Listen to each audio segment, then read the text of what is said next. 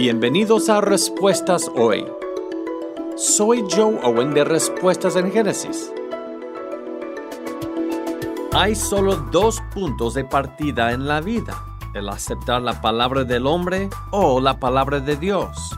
Mire, tan pronto como reemplaza la palabra de Dios con otra cosa, usted ha elevado la opinión del hombre sobre la palabra de Dios.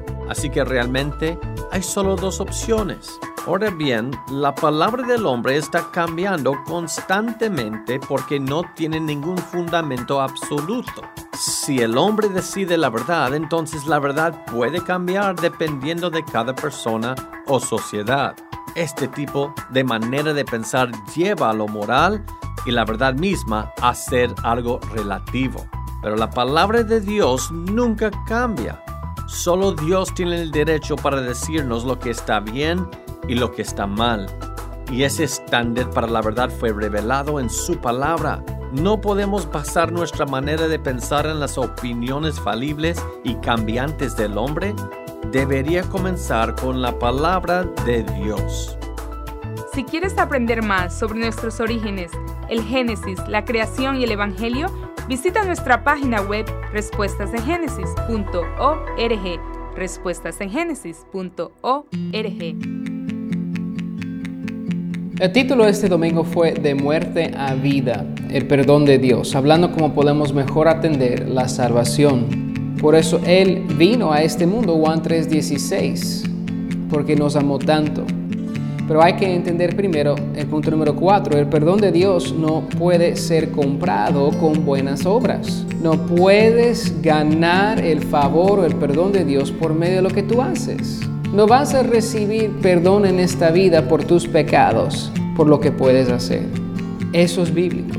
Y también, si tú crees que puedes ganar el perdón de Dios por medio de ah, comparar tus buenas obras contra tus malas obras, es decir, tu obediencia a Dios versus tu pecado a Dios, matemáticamente eso no tiene sentido, porque si te pones a contar realmente los pecados, que es romper la ley de Dios, versus las veces que obedeces a Dios, siempre la suma va a resultar en el favor de los pecados, que tú vas a ser un pecador siempre más que haces buena obra.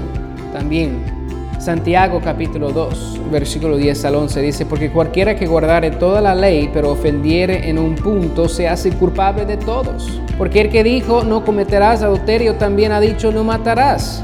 Ahora bien, si no cometes adulterio, pero matas, ya te has hecho transgresor de la ley. Si rompes uno, ya no eres perfecto, eres un pecador en los ojos de Dios. No importa si solo guardas ciertos y no obedeces los otros. Y si aún tú piensas que, ay, pero pastor, yo soy buena persona y yo puedo, yo puedo hacer esas buenas obras. O tú piensas en alguien más que quizás no tú, pero hay, gente que en tus ojos ellos valen ser perdonados por medio de lo que ellos han hecho. Muchas veces estás pensando eso acerca de gente que realmente no conoces bien, no conoces toda su vida. Ah, me imagino por, mi experiencia, porque ah, si realmente alguien no, nos conociera como somos, pues eh, nadie somos dignos de recibir el perdón de Dios. Y Jesús lo enfatiza más en Mateo capítulo 5, versículo 28. Pero yo os digo que cualquiera que mira a una mujer para codiciarla, ya adulteró con ella en su corazón. Él dice, aun si no cometes la acción físicamente, eres culpable si lo has hecho en tu mente, nada más. Por eso el estándar de Dios es mucho más alto que lo nuestro. Y recuerda que el estándar para poder ir al cielo lo pone Dios, porque Él es el creador nuestro y es su derecho, porque solamente tienes vida por medio de Él. Por eso Él te puede decir que es mejor para tu vida porque te creó. Esperamos que el programa de hoy ha sido de bendición en tu vida. Si deseas aprender más acerca de la palabra de Dios o también acerca de nuestra iglesia, puedes ir a nuestra página de Facebook IBFE Galápagos, Iglesia Bautista de la Fe Galápagos, y ahí puedes encontrar instrucciones de cómo escuchar los audios de nuestro programa.